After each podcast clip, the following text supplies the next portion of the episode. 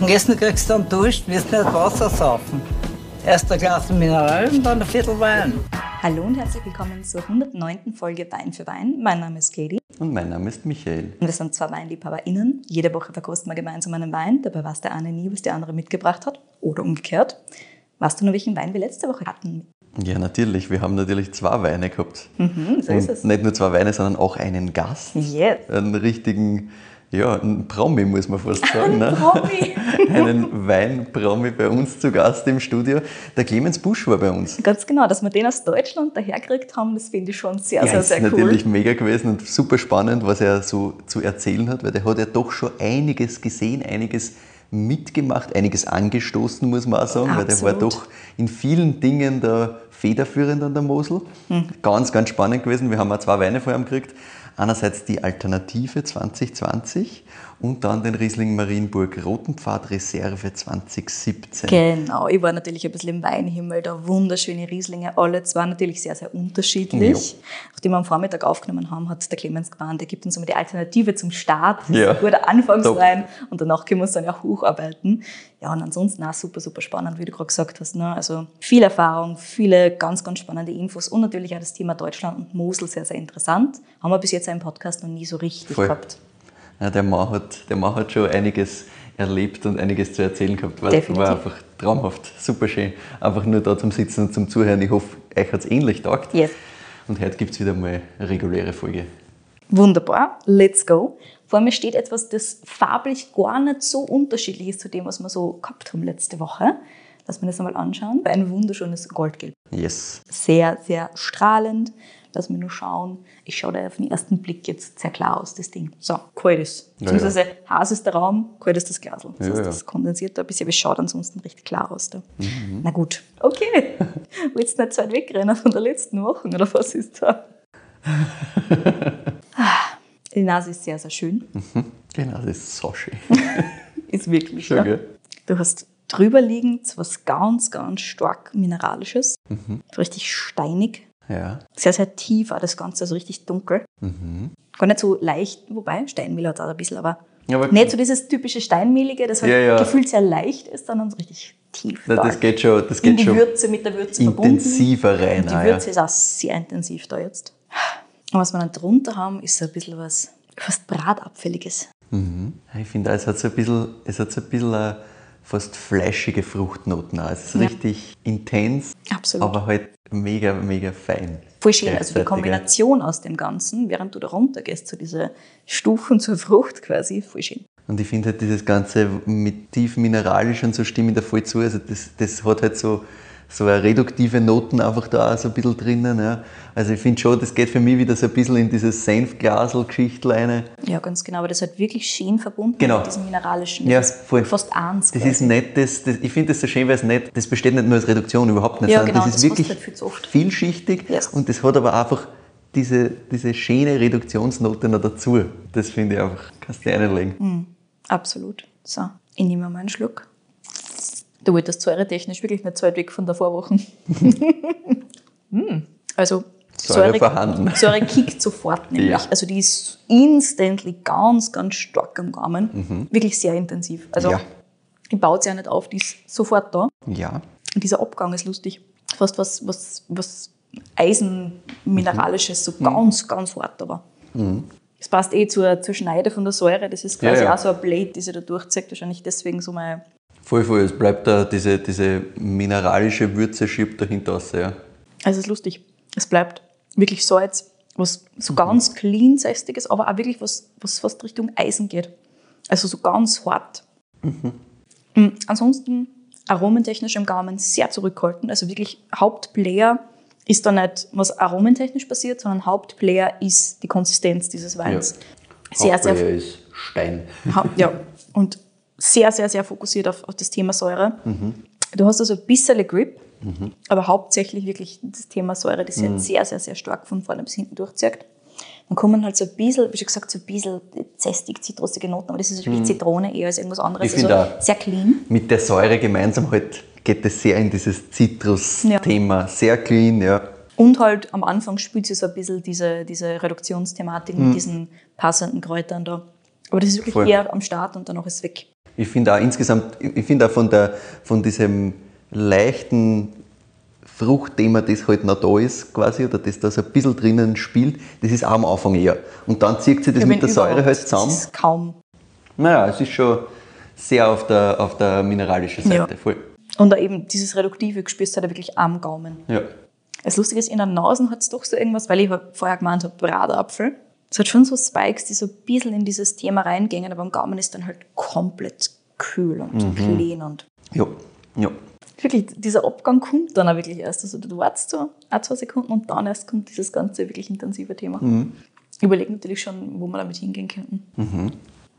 So von der Stilistik her gefühlt nicht ganz unbekannt. Also du glaubst, du hast das schon mal getrunken.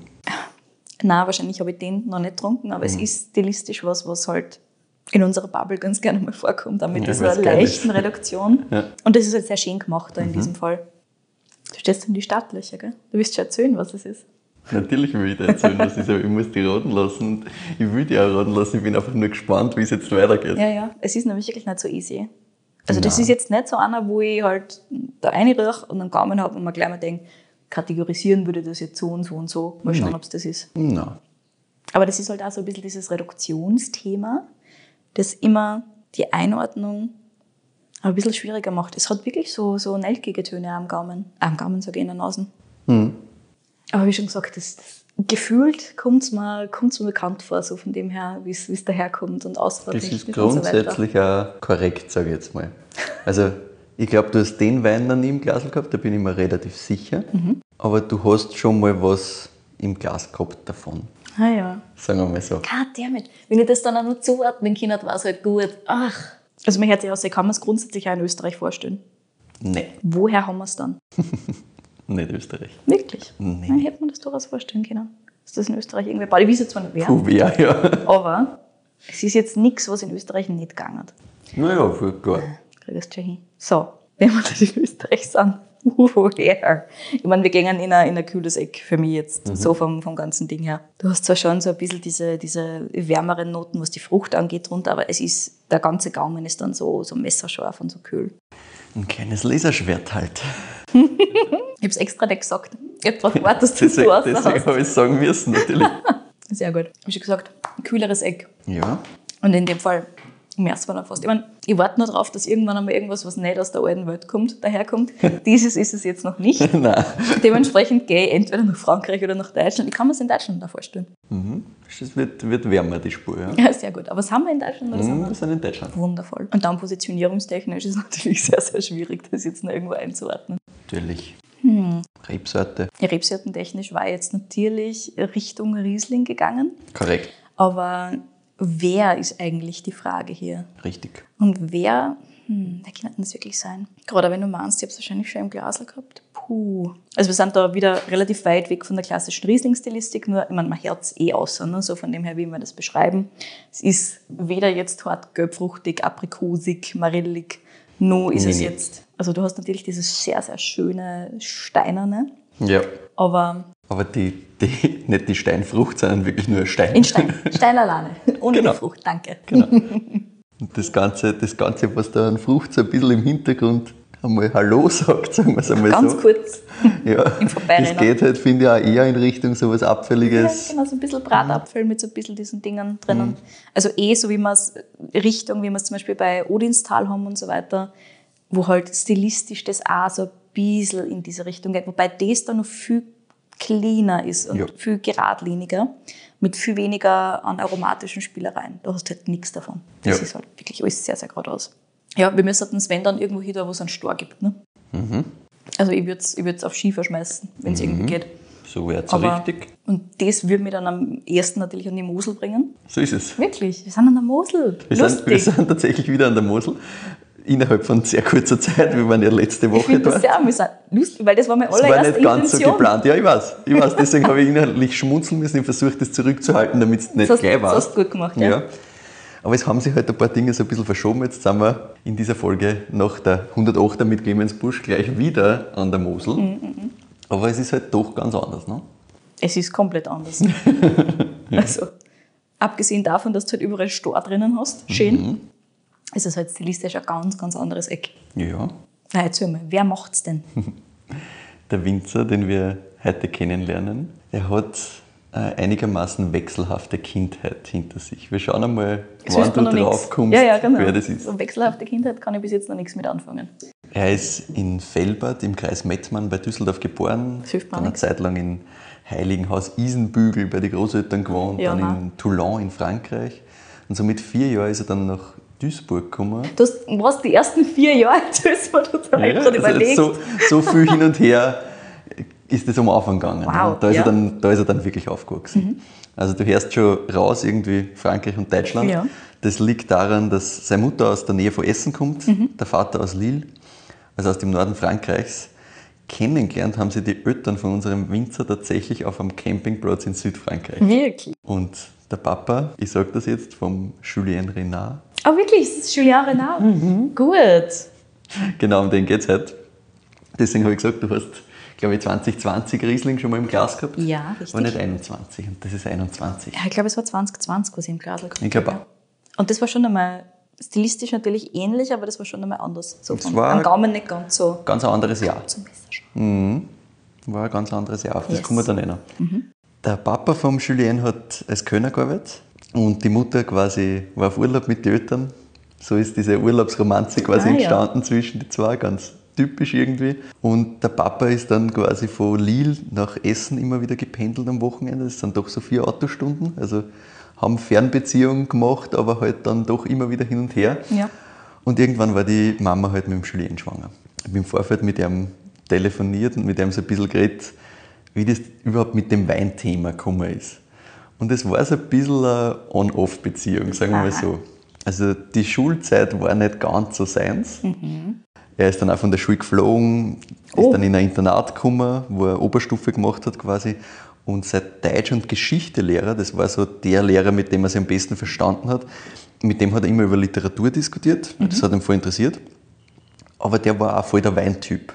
Also halt komplett Wein interessiert und der Julien hat gesagt, das hat halt so irgendwie passt, weil sein Papa ist Franzos und er hat einfach immer so diesen Schmäh gespielt, ja mit Wein kenne ich mich eh aus, weil Frankreich, Ja, ja, Eltern, sicher. geht schon. Auskennt, sagt er selber, hat er sich natürlich überhaupt nicht. Gleichzeitig haben die Eltern, also das, hört es eh schon so ein bisschen aus, das war schon gut bürgerlich alles, dieses Milieu. Ne, mit, Yes. Ich kann da so ein bisschen hin und her fahren und ähm, der Großvater zum Beispiel war Unternehmer, der Papa war dann Banker, Mutter hat auch studiert, also das war schon alles, deswegen auch ein bisschen die Ortswechsel, das war schon alles gut bürgerlich, sagen wir mal so. Und die Eltern waren mit einem Weinhändler gut befreundet, mit der Weinvilla in Duisburg und da war halt das Weinthema schon immer so irgendwo präsent, auch in der Kindheit. Also der Julien hat gemeint, der Geruch von Korken, das kennt er einfach aus der frühesten Kindheit. Das war irgendwie so immer da und ja, vielleicht hat ihm das auch irgendwo beeinflusst. Who knows, aber es war einfach, es ist sowas, an das, Das kann sich gut erinnern. Genau. Und gleichzeitig war es auch so, dass er mit seinen Eltern viel im Theater war. Also echt dieses Bildungsbürgerthema schon sehr präsent. Offensichtlich. Das war so neben Musik, Skateboard und Graffiti, was ihm so interessiert hat. Also What? total geile Kombi. Ne? Also Literatur, Theater, so ein bisschen das Weinthema, Musik, Skateboard, Graffiti. Das ist schon eine witzige Eine, Kombo. eine sehr spannende Kombination und insgesamt die Persönlichkeit ist eine sehr spannende Kombination, wie man. Er hat dann nach der Schule Zivildienst gemacht, dann war halt so die Frage, okay, was mache ich jetzt? Und die Mutter hat damals tatsächlich gesagt, ja, was ist jetzt mit diesem Weinbauthema? Das interessiert dich doch. Und er hat sich halt gedacht, ja passt, Geisenheim, machen wir, let's go. Und hat sich halt dort beworben. Er hat natürlich dieses Vorpraktikum nicht gehabt. Und hat sie So- trotzdem beworben. Ja. Und sie dachte, na ja, schauen wir mal. Er hat halt gedacht, scheiß drauf und hat es probiert.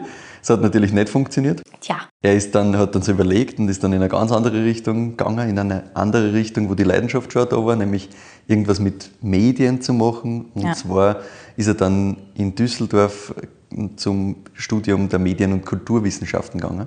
Also du hast ja schon gemerkt, dieses Theater, Kulturthema, Literaturthema war immer schon ein Interessenspunkt. Ja. Deswegen in die Richtung abgedriftet quasi. Und da hat er dann eine Hospitanz am Düsseldorfer Schauspielhaus gekriegt. Im Endeffekt, weil eine Freundin die Stelle schon gehabt hat und dann doch Auslandssemester gemacht hat, also zufällig eigentlich. Und hat dann seine Theaterleidenschaft, die er aus der Kindheit, weil die Eltern da immer ein bisschen mitgeschleppt haben, wiederentdeckt.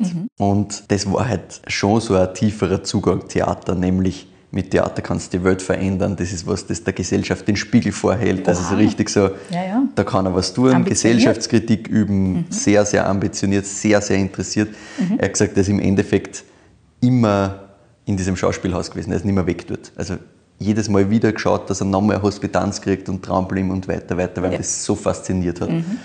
Und er war dann Regieassistent, hat dann in Frankreich Theaterwissenschaften studiert nochmal, danach auch noch Dramaturgie beim Hans-Thies Lehmann. Das war quasi. Wie viele so, Studien hat er denn gesammelt? naja, das ist eh ein Ding quasi, aber halt immer weiter. Ne? Also Ah, ja. halt zuerst mit dem äh, Medien- und Kulturwissenschaften, dann der nächste Schritt quasi, dann halt stärker in das Theater mit Theaterwissenschaften und dann halt wirklich ähm, Dramaturgie gemacht, also dann nochmal spezialisiert, nochmal Mhm. ins Detail. Und das war im Endeffekt so ein Studiengang, wo sie irgendwie fünf Leute genommen haben oder so, also mini, mini klar. Oh. Das war totales High-End-Ding. Mhm. Der Hans-Dies Lehmann ist quasi die Koryphäe, was Theorie des Theaters angeht. Das Okay. postdramatische Theater ist quasi den sein Standardwerk. Also nur damit man einordnen kann, der Julien war da quasi genau dort, wo er sein wollte. Ja. Also das war sein Hero quasi oder der Hero in der, Mhm. in der Thematik. Er wollte genau in der Position sein, genau an dem Ort, weil dort kannst du über Theater wirklich nachdenken, Ja. philosophisch nachdenken, idealistisch drüber nachdenken. Und er ist dann ins Stadttheater gekommen und das war der komplette Flash. Also er hat quasi dann halt praktisch das Umsetzen versucht und das war halt so, okay, wow. Komplett hierarchisch alles aufgebaut. Ne? Also Theater insgesamt, die ganze Kulturwelt, das ist halt sehr hierarchisch. Richtig? Er hat gesagt, man könnte fast diktatorisch dazu sagen, also Oh, oh. komplett das Gegenteil von dem, was seine ideologische Überzeugung war. Mhm. Und ja, er hat gesagt, sein naiver Idealismus ist da quasi auf diese alteingesessene Struktur getroffen. Das war halt ein kompletter Konflikt. Aber je. Also auf der Bühne Gesellschaftskritik und die Struktur selber ist eigentlich nur systemerhaltend und nicht kritikfähig. Das passt halt nicht so ganz zusammen. Puh, ja. Zudem ist Theater halt auch einfach extrem harte Branche. Mhm. Es ist schlecht bezahlt, du hast viel weniger Plätze und Jobs, als es BewerberInnen gibt. Viel mehr Leute, die sich dafür interessieren würden, als was es wirklich gibt. Totaler Konkurrenzkampf. Wahrscheinlich auch, weil so viele halt dieses Theater von außen sehen, als Richtig. dieses sehr schöne, Genau. kultivierte, kulturelle. Das ist halt geil. Mit Ja. großem Spektrum, viel Ja. Ideen, viel Möglichkeiten und wenn du dann reinkommst, offensichtlich gar siehst, nicht wie es so anders ist. Und gleichzeitig natürlich, wenn du nicht mitmachst, bist du weg, weil es gibt wen, der was den Job sofort nehmen wird. Klar. Weil es halt so viele Leute gibt, die Ja. Das gern machen wollen würden, aber wenn sie vielleicht nicht wissen, was das eigentlich heißt. Mhm. Es hat dann zusätzlich auch noch zwischenmenschlich und privat einige Dinge gegeben, die nicht so passt haben. Mhm. Und er hat gesagt, er hat es eigentlich komplett rausgehauen, also so richtig. Oh. Er hat gesagt, zu dem Zeitpunkt hat er sich eigentlich komplett verloren gefühlt Aber wie alt war er da? war dann auch in Therapie, knappe 30, war dann auch in Therapie und hat dann ein paar Jahre so in der Theaterperipherie verbracht, wie er sagt. Das Okay. so unterschiedliche kleinere Stationen. Hat aber gemerkt, das hilft nichts, er muss ganz raus. Okay. Und im Endeffekt hat er halt gesagt, raus aus dieser und dann hat er kurz gezögert und ich habe dann am Telefon zu ihm gesagt, ja, Komfortzone kannst du nicht sagen. Und er hat gesagt, ja stimmt, eigentlich war es eine Unkomfortzone, aus der er Ja. raus hat müssen. Also wirklich Aber halt- weg. Das, was du gewohnt bist, ne? Der war es Mhm. halt gewöhnt. Er kennt diese, diese Welt in- und auswendig und wenn du da ganz rausgehst, gibst du da ein bisschen einen Traum auf, ne? Genau. Und gleichzeitig ist es halt auch so, dass er halt eben idealistisch das schon sehr stark da war, dass er halt das machen will und da was machen will Ja. und da was verändern will. Ne? Und gleichzeitig war aber so, das zerstört einen, wenn er das versucht, alles irgendwie zu bekämpfen. Ja. Das geht nicht. Der Hinweis ist dann auch aus der Therapie gekommen, nämlich machen es doch einmal wirklich ganz was anderes, komplett weg von all dem, vielleicht hilft einer das so quasi. Und er hat dann einen Winzer angegriffen, der mit seiner Familie befreundet war, einen Heiner Maleton. Der ist heute beim Weingut Gunderlach. Damals war er beim Weingut Karl Koch, Betriebsleiter. Das war so 2014, um das einzuordnen. Und das war ein altehrwürdiger Betrieb, den der Heiner Maleton versucht hat, wieder ins Laufen zu bringen. War gerade so ein bisschen die Schwierigkeit zwischen günstig produzieren, weil es die Eigentümer so haben wollten und halt viel produzieren wollten. Gleichzeitig der Heiner selbst halt gescheite, gute Rieslinge machen wollte, diesen Qualitätsanspruch total gehabt hat. Schwieriger Spagat. Und halt versucht hat, diesen Spagat da irgendwie zu machen.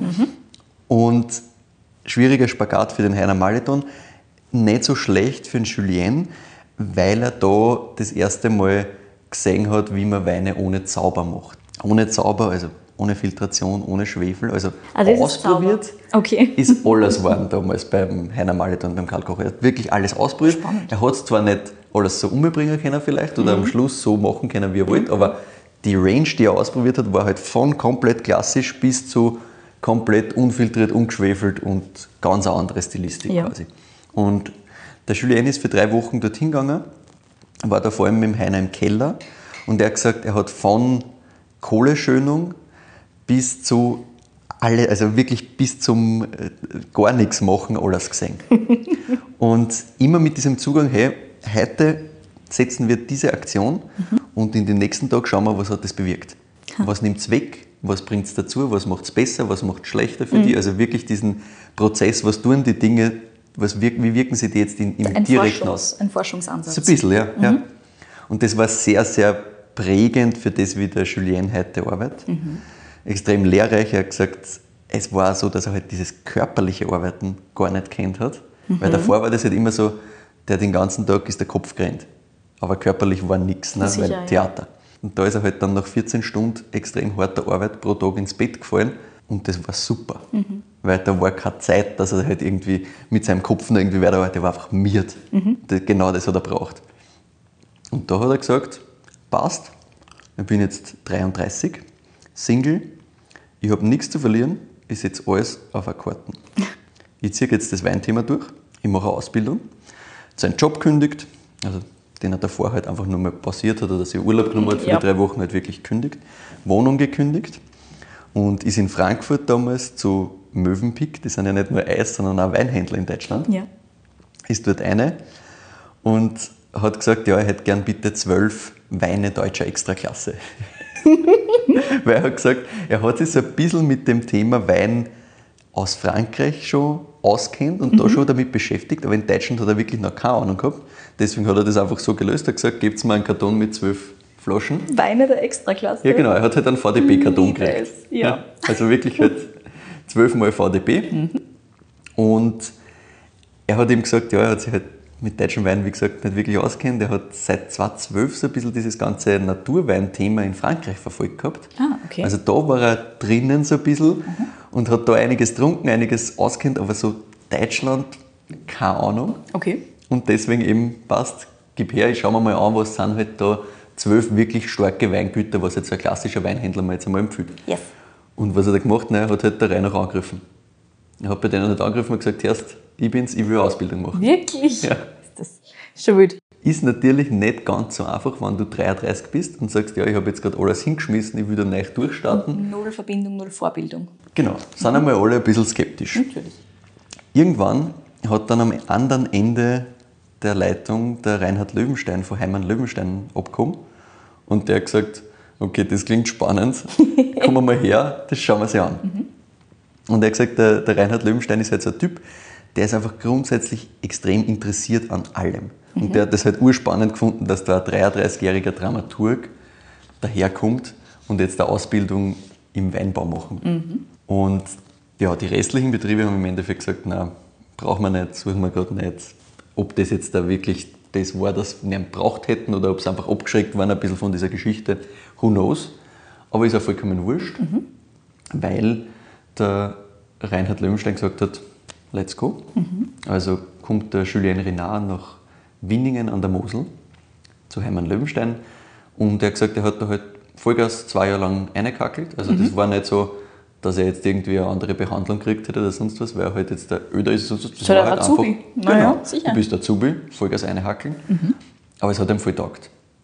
Und wie er fertig war, wollte er nicht mehr weg aus Winningen. also dieses kleine Städtchen, 2500 Einwohner, Das ist ja eigentlich ein Dörfchen, nicht ein Genau, Städtchen. das ist ein Dörfchen. Ja. Die Mosel macht das eine Schlinge, also es ist Terrassenmosel, ganz viel steil terrassierte Weinberge, Sehr, sehr schön. alte Fachwerkhäuser, ja, ja, sehr, sehr, schön. sehr fesch.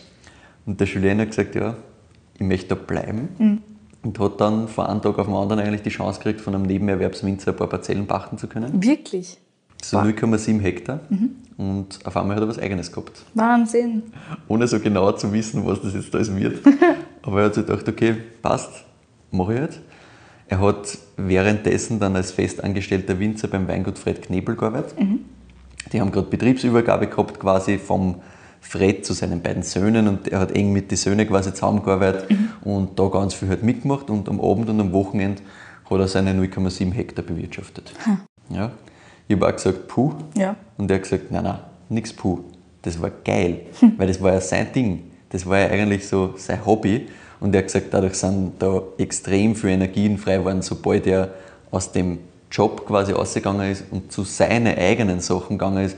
Das war überhaupt nicht so, dass ihm dieses anstrengend vorkommen ist oder sonst was. Spannend. Also der hat gesagt, das war, das war einfach nur geil. Und er hat dann durch Zufall einen kleinen Keller mieten können, so 55 Quadratmeter, also winzig klein. Seine Freundin, die er damals dann schon gehabt hat, hat auch mitgeholfen, Vollgas, bis sie schwanger geworden ist. Und so ist dann 2018 der erste Jahrgang entstanden. Und ich habe ihn gefragt, wie das dann gegangen ist. Und er hat gesagt, eigentlich ist das super schnell gegangen. Das war sofort weg. Das waren irgendwelche 6000 Flaschen. Ah, okay. Und im Endeffekt im August 2019 ist das am Markt gekommen, im Februar 2020 war das alles ausverkauft. Wahnsinn. Und der nächste Jahrgang auch schon komplett ausreserviert. Und das eigentlich nur über Empfehlungen, über ein paar Händler, die das mitgekriegt haben, ohne dass er irgendwie Marketing gemacht hat. Also er hat nicht damit gerechnet, das ist ihm einfach passiert im Endeffekt. Und das ist schon total super, aber es ist halt auch einfach keine Menge. Ne? Also ist jetzt nicht so, dass du sagst, ja, passt, was gesagt. Das ist halt einfach nur so, okay, cool. Irgendwie scheint es denen Leiden zum Tagen, aber ich muss trotzdem schauen, wie das irgendwie da stemmen. Aber trotzdem wild, dass das alles gleich weg war. Mittlerweile haben wir 1,2 Hektar Fläche im Ertrag. Da sind wir so bei 10.000 Flaschen aktuell. Also es ist nicht viel mehr. Nein? Und der Julien sagt, das langfristige Betriebsziel sind so im Schnitt 18.000 Flaschen. Okay. Mehr wird es auch nicht. Okay, okay, okay. Also das bleibt so ungefähr halt auf diese 2 Hektar Fläche plus minus. Das, dahin soll es gehen. Mehr auch nicht, weil der Julien auch sagt, okay, du musst dir schon vorstellen mit der Terrassierung und so, wir haben da ganz, ganz besondere Umstände. Klar. Wir haben das eh gehört, auch letzte Folge. Kauft der Trauben zu aktuell? Bisschen, gell? Komm- Ich komme gleich noch dazu, wie er das alles machen soll. Aktuell gerade Traubenzukauf eigentlich nicht. Okay. Kommt dann noch drauf, wie er das, wie er das handelt aktuell mit der Menge. Wie gesagt, das sind halt 10.000 Flaschen, das ist halt immer noch nichts. Ja. Seit 2022 macht er jetzt auch wirklich nur mehr sein Weingut. Ah ja, okay. Bis dahin hat er noch wirklich als festangestellter Winzer eben beim Fred Knebel gearbeitet. Die Kascha, seine Freundin, ist weiterhin bei Heimann Löwenstein angestellt. Und sie haben sich halt das dann durchgerechnet und er hat gesagt, okay, es ist knapp, aber es sollte sich halbwegs ausgehen, dass er sich voll auf sein eigenes Weingut fokussiert. Okay. Das war halt auch so sein Plan. Er hat gesagt, reich wirst du davon nicht. Wir haben aber im Telefonat dann beschlossen, dass er sich das schon vor seinem Theaterwissenschaften-Ausflug überlegen hätte sollen, wenn er das machen hätte wollen, dass er reich wird. Das ist auch wiederum richtig. er hat mir recht gegeben, dass das vielleicht schon früher schief gegangen ist, das Thema. Also er nimmt das auch alles ein bisschen mit Humor, wie es aussieht. Wunderbar. Ich habe mit ihm dann auch darüber geredet, wie das funktioniert mit Flächen dazunehmen. Er hat gesagt, ja, Flächen kriegen ist gar kein Problem, weil sie haben eigentlich das Thema eher, dass du an der Mosel keine Leute findest. Okay. Also es ist echt so Arbeitskraftmangel par excellence. Du hast viel zu wenig WinzerInnen, die das gerade weitermachen. Er sagt, in Winningen selbst geht es gerade noch ganz gut, weil da sind gerade ein paar Junge, die übernehmen, die auch was machen wollen. Aber langfristig sagt er, es wird extrem eng. Wirklich? Also, insgesamt Mosel schaut es anscheinend sehr, sehr düster aus. Er hat gesagt, das sind viele Flächen, die sind echt nicht schlecht, die übernimmt ja keiner. Das tut sich keiner mehr an. What? Und er sagt auch, er will halt nichts roden und nichts neu rauspflanzen. Ja. Wann dann umveredeln oder halt neuen Stockaufbau. Es klappt soweit ganz gut. Und für die bisschen Flächen, was er noch vergrößern will, ist jetzt gerade das Ziel. Und da komme ich darauf, er macht Bewirtschaftungsverträge mit Kolleginnen, die quasi die Flächen nach seinen Vorgaben bewirtschaften, weil er sagt, er hat nicht einmal einen Traktor. Also er hat auch nicht die Möglichkeit, dass er jetzt so eine Investition tätigt. Das ist gerade aktuell so der Weg. Also nicht über Traubenzukauf zu gehen, sondern zu sagen, okay, er macht sich Verträge mit Winzerinnen und Winzern, die wirklich dann nach seinen Vorgaben diese Fläche bearbeiten. Und er kann dann auch bei der Lese dabei sein und Co. Also eine Art Traubenzukauf, aber mit ein bisschen mehr Eingriff auch schon davor, sagen wir mal so. Ja, ich habe dann mit ihm natürlich auch ein bisschen über das Thema geredet, so alte Reben retten und ob das auch so ein Ziel ist, dass er sagt, ja okay, wenn er da halt was sieht, dann muss er es auch retten. Und er sagt, naja, er sieht das eigentlich ein bisschen anders, weil er sagt, die Natur kennt jetzt auch keine Tradition, die ist unemotional, der Rest ist wurscht. Da wachsen dann halt Marillenbäume und das ist vielleicht auch nichts Schlechtes. Was ihm wirklich mehr Sorge macht, ist, dass die Leute die Arbeit einfach nicht mehr machen wollen und gleichzeitig nicht mehr als 5 Euro für einen Wein zahlen wollen. Also diese, diese Diskrepanz zwischen, was will ich machen, was will ich ausgeben, Das ist eher die Problematik. Also er sieht das ein bisschen einen Schritt vorher, er sagt so jetzt, dass wir jetzt schauen, dass wir irgendwie alle alten Reben retten, das ist ein schöner Ansatz und so, aber der Natur per se geht es jetzt nicht besser, nur wenn wir die alten Reben retten. Ja. Ich meine, wenn ich jetzt eine Rode und alles komplett neu auf, auspflanzen und so, natürlich ist das viel schwieriger und dann bewässern anfangen oder sonst was. Mhm. Aber ob da jetzt da ein Baum steht, den wir auch sehr dringend brauchen würden, jetzt klimawandeltechnisch oder die Reben, das ist eigentlich wurscht. Es geht eher darum, dass die Leute einfach nicht mehr machen wollen. Spannend. Ich meine, da ist halt wirklich die Mosel so ein bisschen ein Sonderfall, weil Genau. es halt sehr extreme Bedingungen für Ja. Winzerinnen und Winzer sind. Ja. Ist auch das Thema, warum er sagt, größer werden, da müsste da Leute ausstellen. Ja. Die Leute findet man sowieso gerade nicht. Die sind teuer zu zahlen. Es geht sich einfach, also du hast so viel Arbeitskraft, die du brauchst für die kleine Fläche schon. Das geht einfach nicht. Und ein anderes Thema, das ihm auch ganz wichtig ist, er eine sehr klare Meinung dazu hat, ist das Thema Naturwein. Ich darf dazu gleich ein Zitat mitbringen. Ja, bitte. Die Leute sagen, Renard ist Naturwein, Renard sagt das aber nicht. also er sagt, er wird oft in diese Ecken gestellt Ja. und er hat gesagt, er findet diese Naturweinbewegung extrem wichtig, der da ganz viel braucht. Wie gesagt, er hat auch 2012 ja, war er voll in dem Thema drinnen, hat Frankreich viel Natural zeigt und das war damals halt noch auch noch um einiges wilder, sagen wir mal so, als vielleicht heute mache ich Sachen. Aber gleichzeitig sagt er, der Impuls war relevant, den hat es braucht. Ich glaube, das hat auch in der gesamten Weinwelt sehr, sehr viel ausgemacht. Aber er sagt halt, es entwickeln sich als solche Bewegungen dann immer so Hardliner, wo nur mehr unter gut und schlecht unterteilt wird, nur mehr in Natur- und Nicht-Naturwein, nur mehr in das oder das, also nichts dazwischen. Und das widerstrebt ihm halt einfach. Also er sagt, dieses moralische Zeigefingergehabe von Händlern und Konsumenten. Und er sagt jetzt der Winzerinnen eher weniger tatsächlich, sondern er sagt, es geht dann eher von, von entweder die Endkonsumentinnen oder von den Händler und Händlerinnen aus. Das findet er halt einfach nicht leibend. Also diese Schwarz-Weiß-Einteilung findet er immer ein bisschen zu einfacher, es taugt ihm nicht. Und wir müssen auch mit einem anderen Märchen aufräumen, nämlich dass Renard Öko ist. Er sagt, auch das geistert immer wieder herum, sicherlich auch aufgrund der Stilistik, die er da macht. Richtig. Aber es stimmt einfach nicht. Warum, muss man ein bisschen erklären. Wir haben großteils terrassierte Weinberge bei ihm. Du kommst damit nichts rein. Klar. Also du kannst nicht irgendwie jetzt mit dem Traktor einfach rauffahren, das spürt nicht, sondern alles Handarbeit. Und wenn er da jetzt biologischen Pflanzenschutz, wir wissen, das ist genauso Spritzen, nur halt andere Sachen spritzen, machen wird, mit irgendwelchen Tees oder sonst was, dann würde das, damit es auf seine kleinen Parzellen, die alle natürlich komplett verteilt sind, muss er mit einem Traktor, mit einem Schlauch irgendwo mal in die Nähe kommen, muss er den Traktor dorthin stellen und muss dann quasi mit dem Schlauch in den Weingarten reingehen. Er hat gesagt, das wäre natürlich super, aber realistisch betrachtet schaffst du da mit zwei Personen, also wenn er jetzt eine Person noch zusätzlich anstellen würde, bei einer zusammenhängenden Fläche, die haben wir ja nicht, ungefähr einen Hektar pro Tag zum Spritzen. Das ist einfach so der Aufwand, der da wäre, wenn er das so versuchen würde zu machen mit seinen Weingärten, die so auseinander sind, nicht Viel schaffbar.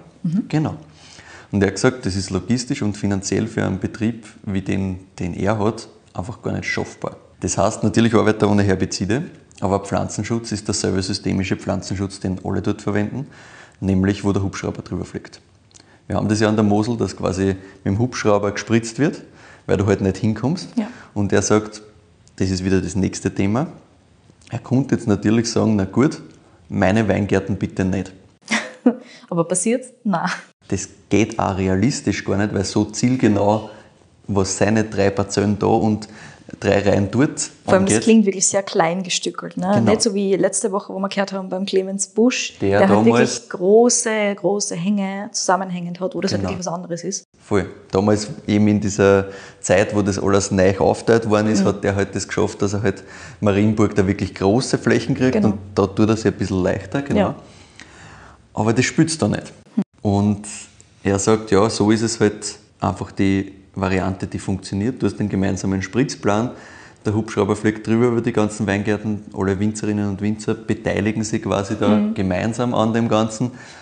Und er sagt halt, man sieht da an dem Thema so ein bisschen, dass dieses Schwarz-Weiß-Denken, wie es oft gemacht wird, gar nicht so einfach ist. Es ist ein bisschen komplexer, Ich als fühle wie mich man das sehr gern ertappt, weil ich, halt auch, ich bin halt davon ausgegangen. Ne? Natürlich, same hier, same hier.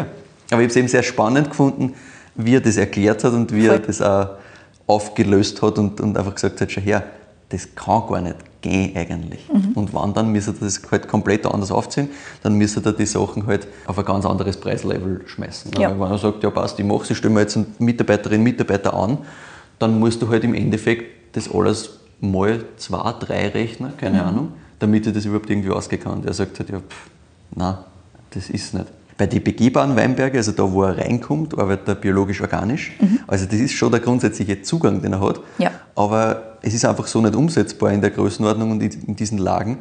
Und das habe ich sehr erfrischend gefunden, weil halt einfach, ja, sie nicht hinter irgendwas mit, ja, bla bla, wir sind halt nur nicht zertifiziert oder sonst was versteckt, was er ja leicht machen kann. Ja. Würde man immer glauben. Ne? Würde Also, man mit der Stilistik glauben. Ne? Und wahrscheinlich gibt es den einen oder die andere, ich würde es nicht da vor den Kopf stoßen, aber es gibt sicher ein paar, die das halt so machen, weil sie sagen, naja, es geht eh nicht anders, aber eigentlich will ich eh so arbeiten und ich schaue halt. Naja, jedenfalls Verarbeitungsprozess im Keller ist dann eigentlich für alle Weine gleich. Auch für den Riesling 2021, den wir da im Glas haben. Im Normalfall wird direkt gepresst. 2021 ist ein bisschen ein Sonderfall, weil es ein sehr nasses und kühles Jahr war. Ja. Die alten Moselwinzer sagen, das ist so ein typisches Moseljahr, wie es früher gewesen ist. Kaum Sonne, es hat sehr lang gedauert, bis die Trauben reif waren sind, beziehungsweise insgesamt sind sie kaum reif waren. Deswegen haben wir da auch nicht viel Alkohol im Glas. Ja. Das hat 10,5 Alkohol. Das ist jetzt nicht so, weil er das will, sondern einfach, weil es halt das Jahr so vorgibt. Ja. Natürlich will er frische, leichte Weine produzieren, aber es hätte mich jetzt auch nicht gestört, wenn das 11,5, 12 Alkohol hat. Hätte auch kein Problem gehabt, aber das Jahr hat es einfach so entschieden und damit ist es so. Die Säure war entsprechend extrem hoch. Daher ist es über die Nacht auf der Maische geblieben und dann abgepresst worden, damit es ein bisschen quasi diese Säure nochmal puffert. Dann kommt das Ganze mit allem Trub ins kleine gebrauchte Holz. Das sind Barrix und 500 Liter Fässer. Größere Fässer gingen auch in den Keller gar nicht rein. Ah ja, na gut. Weil ich habe ihn gefragt, so, ja, wie ist das dann so Holz, großes Holz, wie schauen wir aus? Und dann hat er mal gelacht und hat gesagt, naja, du musst dir vorstellen, der Köller, der hat ein Tier, da musst du dich quasi bücken, damit du reinkommst. Ah ja, Viel. Spaß mit einem großen Holz da Ja. reinzukommen. Insgesamt sagt der Julien arbeitet er in der Traubenverarbeitung dann eher oxidativ, also der Ausbau ist minimal oxidativ, Fässer sind nicht immer komplett voll Mhm. und die Reben sind so um die 20 Jahre alt, wie du richtig gesagt hast, Schiefer. Mhm. Jetzt kannst du mir das Ding bewerten, während ich dann erzählen werde, wo man das Ding kriegt oder nicht kriegt. Ja, wo man sie nicht kriegt. Genau. Das ist nicht so easy. Leider bei diesem Winzer und bei dieser Menge ein bisschen ein Thema. Aber ja, bewerte mal. Ich bewerte mal. Also ich versuche jetzt auch gleichzeitig nur mal in meinem Kopf die Erinnerungen an den 2020er hochzuholen. Ich weiß nur mehr, dass ich im Mast gesessen bin. Shoutout. Und die Jungs, mal, der Steve hat mir eine Flasche zurückgehalten. und Gesagt, Ja. wenn du das nächste Mal kommst, dann kriegst du einen Renat. Und den habe ich bekommen. Und das war wirklich, wirklich, also das war ein wunderschönes Ding. Säure nicht so arg wie bei dem Ja, natürlich schon insgesamt, so wie du es halt erwarten würdest, von der Mosel sehr, sehr, sehr, sehr, sehr schön mit durchaus säurebetonter Wein, aber nicht so hart wie das. Und halt wunderschön balanciert. Das da hat natürlich mehr Ecken und Kanten und mehr Extreme, wie das Jahr halt ist. ja, genau. Ganz genau. Genau. Bin natürlich auch sehr gespannt, wie sich das entwickelt. Also, das ist sicherlich noch viel zu jung jetzt, das zu öffnen. Das, da sind sich, glaube ich, alle einig, die das irgendwann einmal im Glasl gehabt haben.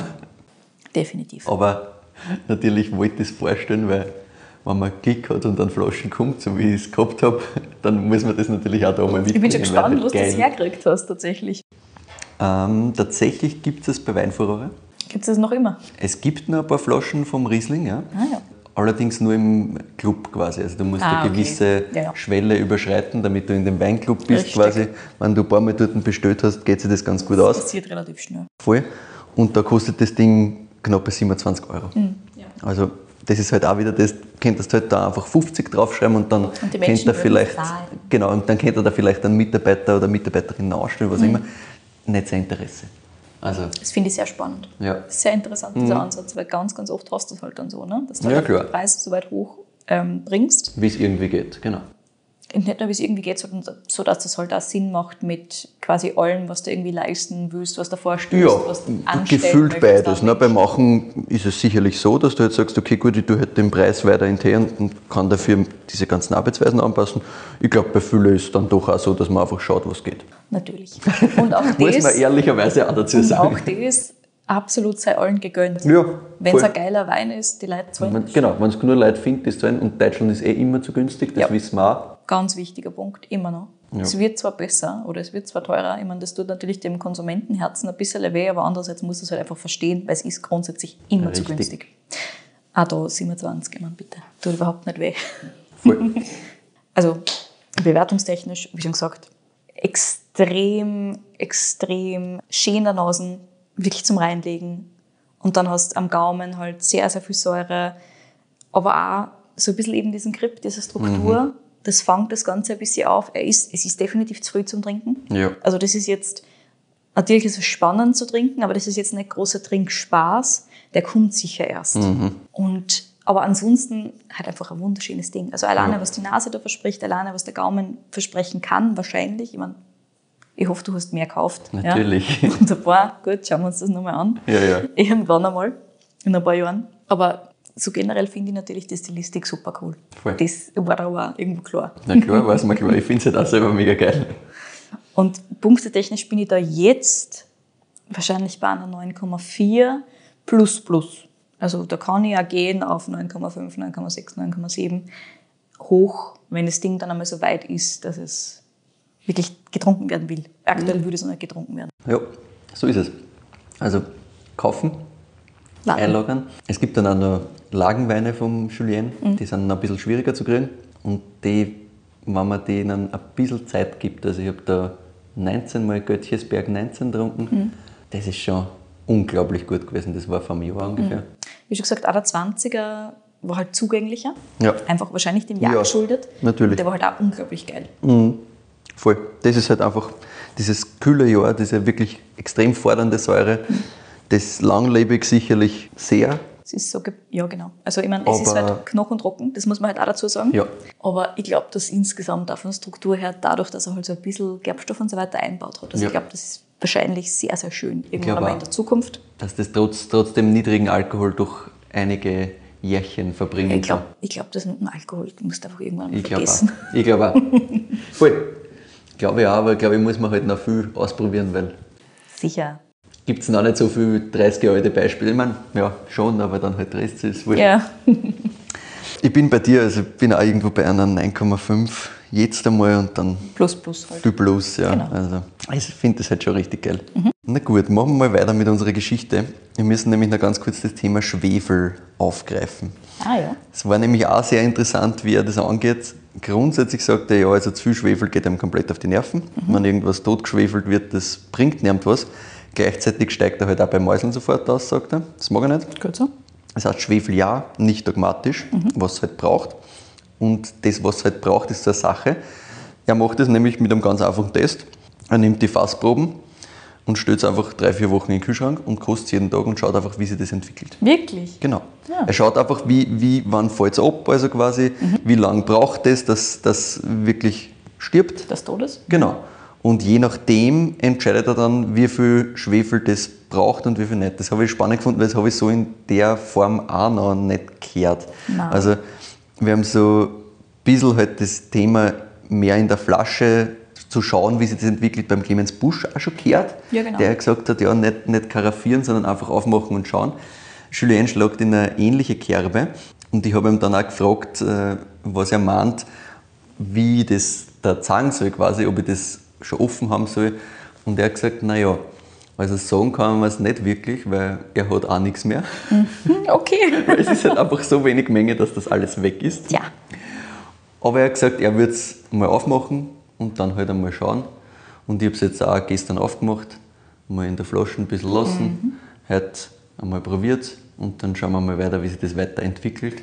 Werden wir das auch selber nochmal anschauen, weil ich finde das halt auch super spannend. Und ja, er hat auch gesagt, eben Veränderung in der Flasche anschauen ist eins von den Sachen, die er insgesamt am spannendsten findet. So, so mag er seine Weine. Er trinkt lieber über drei, vier, fünf Tage eine Flaschen allein aus quasi und schaut es einfach an, als wie dass er sagt, ja, er schmeißt jetzt schnell Flaschen in die Karaffen und dann trinkt man das zu dritt jetzt aus. Ja. Und dann müssen wir noch über zwei Sachen sprechen, nämlich einerseits über das Thema Zukunft, wobei das ist eigentlich schon recht gut besprochen, ne? rund zwei Hektar werden es irgendwie werden, Yes. ungefähr 18.000 Flaschen im Schnitt pro Jahr, haben wir gesagt.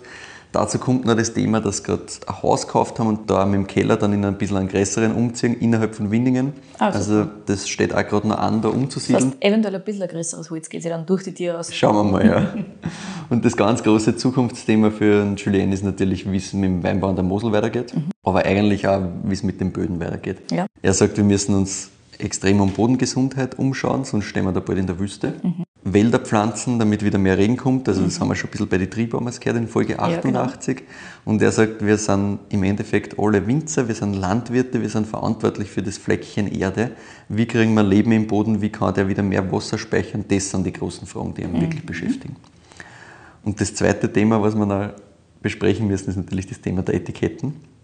Jeder, der die Weine kennt, kennt auch die Etiketten. Kirchenglasfenster. Ja, sind in unserer Bubble schon sehr ikonisch, würde ich jetzt mal sagen. Siehst du auf Instagram halt ganz gern mal, wann irgendwer irgendwo was findet. Aber kennst du die Geschichte, warum die Etiketten so ausschauen? Nein, und ich habe gehofft, dass du es mitbringst. Habe ich natürlich. Also der Julien hat gesagt, er hat einen befreundeten Grafiker, den Tobi, und mit dem hat er halt zu Beginn getüftelt, was da drauf kommen soll. Und der Tobi hat verschiedenste Vorschläge geliefert und es hat nichts so richtig passt. Und es war dann halt irgendwann mal eng, dass sie halt dann echt Etiketten brauchen, weil halt so die Weine halt dann sie schon verkauft und so. Okay, ne? okay. Na gut. Und dann ist der Julien immer an einem alten Haus in der Altstadt von Winningen vorbeigegangen. Da ist heute eine Pizzeria drin, wo er sich öfters auch sein Abendessen geholt hat. Und da gibt es ein schönes altes Glasfenster, ganz bunt. Und das war früher ein Weinbaubetrieb und die haben sich damals von einem Glasmaler die Fabel Der Fuchs und die Trauben, die Oh. vom Dichter Aesop, vom griechischen antiken Dichter, stammt, quasi abbilden lassen. Ja. Also es ist wirklich, was da drauf ist, dieses Fenster, das ist äh, das originale Fenster quasi einfach. Witzig. Und das passt halt perfekt, weil die Trauben für den Wein, Renard auf Deutsch der Fuchs, Ja, ich meine, das ist ja optimal. gemacht. Und doch so zufällig, weil der Julien hat gesagt, er hat einfach das Fenster gefunden und hat gesagt, hey komm, machen wir das drauf. Und jetzt passt es halt eigentlich auf alle Ebenen, weil es ist auch ein Fenster in Winningen, also es steht quasi wirklich die Herkunft vorne drauf. So ein bisschen wie die Geschichte, hat mich erinnert an die von, von Michi Wenzel und, und Sonja Briller mit den Fotos auf den Flaschen, die wirklich Ja. dort entstanden sind, wo der Wein steht. Da haben wir das Fenster aus Winningen direkt, das wir da jetzt jedes Mal, wenn man die Flaschen sieht, sehen. Cool. Also alles richtig gemacht. Und ich finde auch insgesamt eines der schönsten und einzigartigsten Etiketten, die ich kenne. Das, ist Ja, voll, das bleibt halt das hängen. bleibt so hängen, ja, feier ich sehr. Wer ein bisschen mehr noch über die Zugänge und Ansätze vom Julien Renard hören möchte, das haben wir also ein bisschen einen anderen Blickwinkel, vielleicht auch noch ein bisschen theoretischer, ein bisschen philosophischer, dem würde ich den Podcast 5,1 vom Sebastian Enste sehr ans Herz legen. Der hat vor knapp drei Jahren mittlerweile den Julien besucht und ein sehr, sehr hörenswertes Gespräch mit ihm geführt.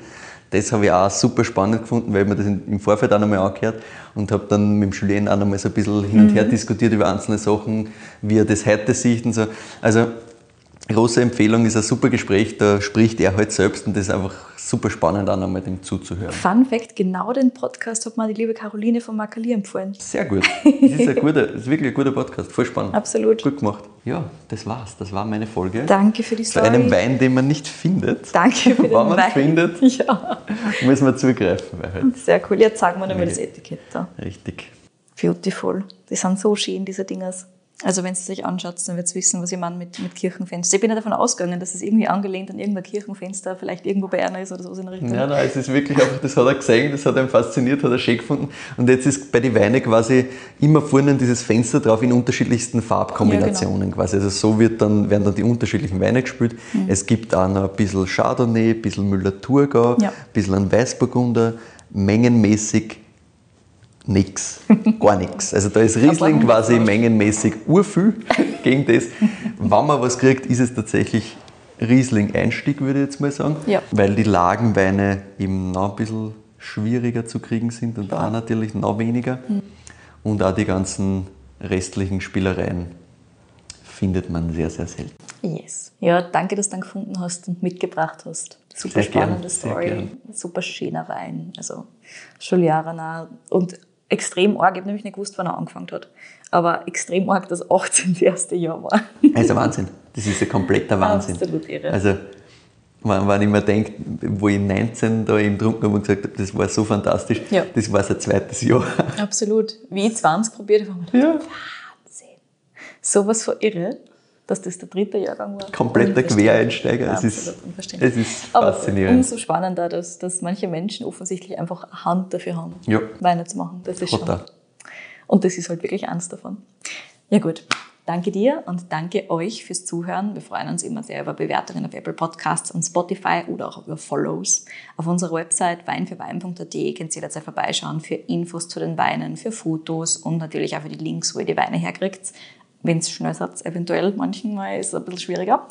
Und auf Instagram findet ihr uns auch unter Wein für Wein, privat sind wir dort auch, der Michael unter Proegel und ihr unter Katie in Vienna. Da findet ihr auch immer Fotos, Stories, ein bisschen Bonusmaterial, ab und zu mal schmeißen wir irgendwas anderes ein, was wir gerade tun.